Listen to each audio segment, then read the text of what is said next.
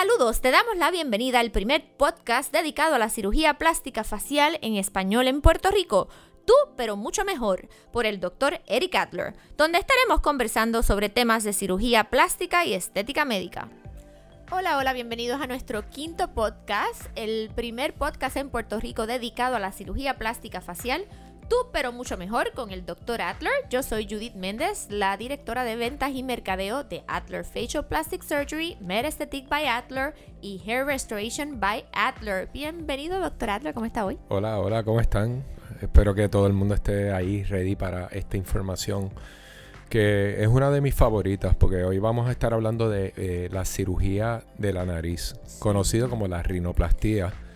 Y y esto es, en mi opinión, una de las cirugías más poderosas que una persona se puede realizar. ¿Por qué usted dice eso? ¿Por qué usted entiende que es la más, una de las más poderosas? Bueno, porque número uno, eh, la, la, nariz es una estructura, eh, por su ubicación en el rostro, pues es una estructura que al tú alterarla, tú vas a crear cambios hasta en el área de los ojos. Los ojos se van a ver diferentes, se van a ver más armoniosos se, vas a poder este, eh, cambiar la apariencia de los labios, puedes cambiar la apariencia de la barbilla, puedes alterar la apariencia de, la, de las mejillas o los pómulos sin necesidad de hacerle nada. ¿Sabes? Una nariz grande, por ejemplo, tú la haces más pequeña y por, por, este, por default. Por default los pómulos se van a ver más grandes. Que eso es algo que mucha gente siempre quiere tener, tú sabes, cuando no tienen los pómulos grandes tú haces una nariz más pequeña y los labios van a resaltar. Así que e, es una cirugía que, tiene el poder. Y otra cosa es que todo el mundo, eh, cuando, cuando va envejeciendo, su nariz va cambiando. Y hay, hasta cierta información científica que confirma que la nariz va creciendo eh, al pasar de las décadas. Y eso, eso sí es cierto pero no al grado que la gente se cree.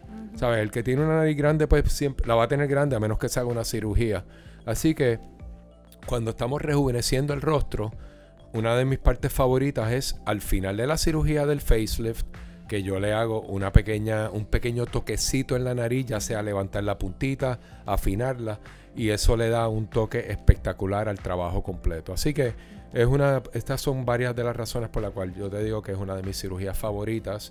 Y también porque eh, mi primera especialidad es otorrinolaringología, además de hacer cirugía plástica de la cara.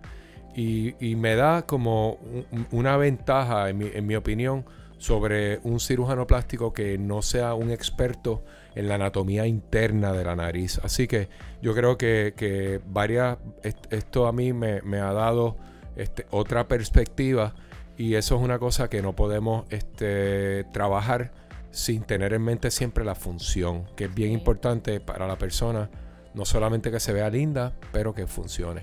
Es interesante que usted diga eso de la rinoplastía, porque yo estuve dos años en Texas trabajando con cirujanos plásticos general y trabajé con dos específicamente y los dos le tenían un miedo a trabajar nariz. Y entonces aquí nosotros, que llevo sobre 18 años trabajando aquí, excepto esos dos años que estuve en Texas, es el pan nuestro de cada día y una nariz le puede tomar al doctor Adler 45 minutos como una hora, vamos, hora y 20, dependiendo de, de lo complicado que sea el caso. Pero le puedo dar fe que para cirujanos plásticos la nariz es algo que le puede tomar a un cirujano plástico general, y no estoy hablando de los de aquí porque no conozco, pero los con los que he trabajado hasta ocho horas. Wow, una nariz. Yo, yo no puedo ni pensar, no solamente eso, Judy, pero que la mayoría de los médicos hacen esto bajo anestesia general. Sí. Y tener un paciente dos, tres, cuatro, cinco horas bajo anestesia general para hacer una rinoplastía. Ahorita te voy a decir las razones por las cuales, además de que es menos riesgoso, otra de las razones importantes por la cual yo no, no me gusta eh, hacer esta cirugía, que hacen 26 años, creo que me recuerdo exactamente el día, mm. que uno de mis maestros me dijo, yo quiero que tú hagas una cirugía bajo anestesia general. Y todavía me acuerdo de esa cirugía porque nunca había visto tanto sangrado en una nariz oh, por, por, por este, razones que tienen que ver con la anestesia. La anestesia general te dilata la circulación y por lo tanto pues hay más sangrado. Así que En mis cirugías aquí, eh, con la sedación y la anestesia local que nosotros usamos, nosotros eh, tenemos un sangrado de dos o tres cucharaditas de sangre durante la cirugía completa. Ok, ¿y cuáles son los problemas más comunes que se pueden atender junto a la rinoplastía, que obviamente atiende la parte cosmética, pero la nariz tiene otros aspectos? Bueno, la, nariz, primeramente que la nariz este, está compuesta por tejido hueso, que es en la parte superior, tejido de cartílago, que es la parte inferior, lo que más este, forma la punta de la nariz. Y entonces está lo que envuelve todo esto, que es la piel. Entonces, pues, la, vemos distintos tipos de problemas, este, que muchos tienen que ver eh, con la raza de la persona. Por ejemplo, aquí en Puerto Rico tenemos una gran mezcla de razas y tendemos a ver narices que son pocas definidas en el área de la punta. Eh, y esas narices a veces también se acompañan del puente de la nariz, lo que mucha gente llama el tabique, pero eso no se llama el tabique. El tabique está internamente. El, el puente de la nariz es donde cae el espejuelo, la gafa. Y eso, pues, en muchos de estos pacientes que tienen la nariz poco definida, tienen este, esto muy poco desarrollado. Así que tienen una nariz como chata. Y entonces, pues, no tiene definición. En la mayoría de los casos también está acompañado por las alitas que son demasiado anchas. Y la gente, pues con el tiempo este, les molesta hasta tomarse una foto y sonreírse, porque cuando se sonríen la nariz se explaya, se, ve demasiado eh, gruesa y, eso es una de las razones más comunes por la cual la gente viene aquí. Otra es cuando la gente tiene el tipo de nariz aguileña, que es cuando tienen como un sobrehueso, esos son narices mediterráneas, narices árabes, este, israelitas este, ese tipo de, nariz como una jorobita que está compuesto por cartílago y hueso y la gente quiere rebajárselo para verse un poquito más estilizado. Este, y eh, muchas veces eso también, ese tipo de nariz está acompañado por una punta que está caída. Que eso es la, cuando la nariz está así como mirando para abajo, que prácticamente hay gente que saca la lengua y se puede tocar la punta de la nariz. Pues ese es el tipo de nariz que, que estoy hablando este, que es bien diferente a la primera que mencioné, que es una nariz plana, sin definición, este, y que pues por medio de distintas técnicas que aplicamos en la cirugía, podemos alterarlas y cambiarlas. Bueno, pues ahí tengo yo algo que confesar, ¿verdad? Que no lo iba a decir, pero personalmente yo soy paciente, tuve, el doctor Adler me hizo una rinoplastía hace como unos 15 años atrás y yo no quería realmente cambiar mucho las alitas ni nada de eso, pero yo tenía esa joroba de pelícano que me hacía hasta una sombra en el labio, en el labio este, superior. Superior. Y, y yo no me había dado mucho cuenta hasta que no, me tomaron las fotos de antes y tú ves este, esa deformidad de la nariz. Y nada, lo único que él tuvo que hacer realmente fue como afilar ese, esa jorobita, ¿no, doctor? Sí, eso básicamente en el caso tuyo, pues lo que hicimos fue pues hacer una, eh, abrimos la nariz para entrar y estar en el área exactamente donde queríamos y se, básicamente se raspó el huesito un poquito y bajamos un también otro poquito el cartílago, que el parte del puente de la nariz está compuesto por, por cartílago y está compuesto por eh, hueso. Así que requiere un poquito de trabajo en ambas áreas. Así que, pero como tú dijiste al principio, fue una cirugía que lo pudimos hacer como en 45 minutos. Y como tú como puedes ver, hasta el labio tuyo pues se resaltó. Eh, como tú dijiste, pues te opacaba un poquito el labio y hasta la sonrisa que mucha gente cuando se sonríen a la puntita pues le baja un poquito más. Sí, parece una, una brujita. Tuve así como hasta los veintipico de años, 30. Eh, cuando entonces decidí hacerme la cirugía. Entonces, precauciones para no alterar la forma, la etnicidad de la nariz. Pues mira, la, nariz, este, eh, como mencioné, pues hay distintos tipos de narices. Hay narices europeas, narices mediterráneas, narices eh, orientales. Y yo siempre respeto mucho eh, tratar de mantener esa etnicidad. Eh, a la misma vez, pues tratar de complacer al paciente. Pero hago como e, esa aclaración cuando el paciente viene a evaluarse, que, que me dice que quiere tener una nariz como un artista y me trae 20 fotos. Para serte bien honesto, eso puede ser bueno, pero puede ser malo también. Malo porque el paciente ya viene como con unas expectativas falsas y bueno, porque también me dice más o menos qué exactamente qué es lo que quiere el paciente. Así que pues tengo que coger toda esa información, yo mismo procesarla, eh, evaluar el paciente y ver qué tipo de, cambio le puedo realizar, porque tenemos limitaciones.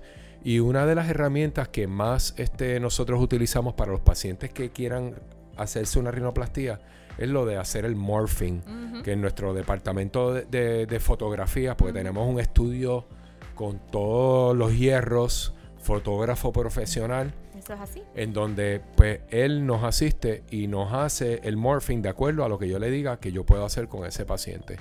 Y muchas veces estamos eh, un tiempo tratando de decidir y, el fotógrafo, que es el que maneja todo, todo este equipo fotográfico, para que el paciente antes de que se vaya el día de su consulta pueda tener una idea de cómo lo podemos cambiar. Pero para mí el no alterar una etnicidad es no tratar de hacer este, una nariz de una persona anglosajona. O por ejemplo, Michael Jackson vivió toda su vida buscando, en busca de una nariz anglosajona. Y pues era, una persona de piel oscura, este, raza afroamericana. Y pues yo creo que en, el caso de él no se respetaron esos canones de, estética, etnicidad. Eh, y lo pudieron haber mejorado. La hermana de él, Janet Jackson, pues ha hecho unos trabajos bien bonitos. Este, creo que, muchas veces, pues, eh, lo importante es no tratar de hacer una nariz muy finita, no hacer una nariz muy cortita. ¿sabes? Hay que, hay que considerar la, estatura del paciente en adición a la etnicidad, este, la forma de la cara. Si es hombre o mujer. si es hombre o mujer. El hombre puede tener una nariz más larguita, la mujer usualmente la puede tener más cortita más este, levantadita, la puntita, ¿sabes? Así para arriba. Así que, pero todos esos son los factores porque para mí lo más importante al final del día es que el paciente eh, entienda cuál es su potencial y qué es lo que puede hacer que su nariz luzca natural eh, y, no y no hecha. Una, una rinoplastia que se vea hecha usualmente es una nariz que muchos médicos la van a criticar como que estuvo eh, eh, sobrehecha o overdone. Además de que puede crear un colapsar esa nariz, si se sobrehace también, este, sobretrabaja, puede haber un colapso de la nariz horrible. Eso es correcto. Muchas veces cuando tenemos narices bien anchas y las queremos hacer muy finitas, estamos limitados por las válvulas internas nasales que son las que nos dicen cuán bien o mal va a respirar un paciente. Así que a veces el paciente no, yo quería la nariz más finita, este, o más cortita o más larga y esos aspectos pueden interferir con la función de respirar. Que es lo más importante de la nariz realmente. Respiramos. Exactamente. Eh, entonces, hábleme un poquito de la septoplastía y rinoplastía, rapidito. Pues una septoplastía es una cirugía estrictamente donde se va a arreglar el tabique, donde vamos a coger un tabique, que es lo que divide la, de, la parte derecha y la izquierda de la nariz, los huequitos, y, y usualmente si hay una desviación, que eso mucha gente lo tiene, pues va a obstruirle la respiración, que a lo mejor no le molesta cuando el paciente está eh, en condiciones normales, pero le da un pequeño catarrito, una alergia y rápidamente van a, van a, van a estar afectados en el área donde, hacia donde esté esa desviación. Así que una septoplastía lo que hace es corregir ese cartílago y lo trata de reposicionar o si hay un segmento que está demasiado eh, fuera del camino, pues lo que hacemos es remover esa parte sin ninguna consecuencia negativa, siempre cuando uno pues tenga cuidado con las estructuras más superficiales para no causar lo que se llama una perforación del tabique. Yo recuerdo siempre un paciente que tuvimos, yo estuve presente en la cirugía, él producía día a día, trabaja ahora en Miami, él se hizo una rinoplastia aquí con nosotros y cuando lo sedaron, eh, roncaba pero excesivamente, no sé si se acuerda de quién hablo, eso es correcto. inmediatamente que el doctor corrigió el, septo, se alivió dejó de roncar. Y eso puede pasar, te puede ayudar a, un paciente, un paciente que tenga apnea del sueño, puede ayudarlo marcadamente, un paciente que tenga esa obstrucción.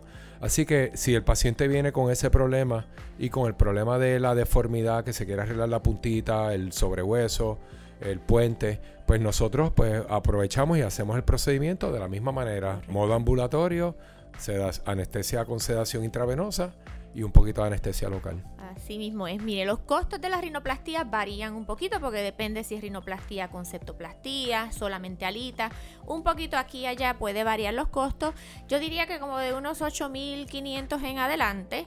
Nosotros contamos con financiamiento disponible. Tenemos opciones para usted. Cero intereses, cero pagos eh, mínimo con el Banco Popular eh, First Bank y Care Credit. Esas son las tres opciones que tenemos hoy día. Yo creo que son las opciones que existen aquí en Puerto Rico. Cualquiera de ellas son buenas. Así que no duden en llamarnos si usted tiene duda o pregunta sobre la rinoplastía, si usted quiere que le, que le hagamos una, una cotización más acertada para que usted pueda entonces trabajar con financiamiento. Denos una llamadita al 787-751-3361. Obi, que es coordinadora de pacientes, Nancy o esta servidora lo puede orientar sobre financiamiento, sobre costos y sobre procedimiento de seguimientos y todo ese tipo de cosas. Bueno, hasta aquí llegamos con este podcast. Gracias, gracias. Súper interesante la rinoplastía. Yo soy paciente de rinoplastía y ahora lo sabe el mundo entero. Ay, Dios mío. Ya mismo, ya mismo yo voy a empezar a revelar mis secretos también, porque yo, me, yo mismo me hago un par de cositas, pero y, y bien, bien, con mucha información aquí vuelvo y digo, entren en nuestra página para que vean muchos tipos de narices que he intervenido y, así usted puede decir, mira, esto es más o menos lo que yo quiero y no tengo ningún problema que vengan a una evaluación con fotografía, solo mencioné que pues lo miro a veces con mucho cuidado porque no quiero que tengan expectativas fuera de la realidad. Eso así, recuérdense que estamos en todas las redes sociales, Nuestro, nuestra página de web es www.ericadler.com Será hasta la próxima. Bye. Este podcast fue auspiciado por Adler Facial, Metaesthetic by Adler y Hair Restoration by Adler, producido por Melodef.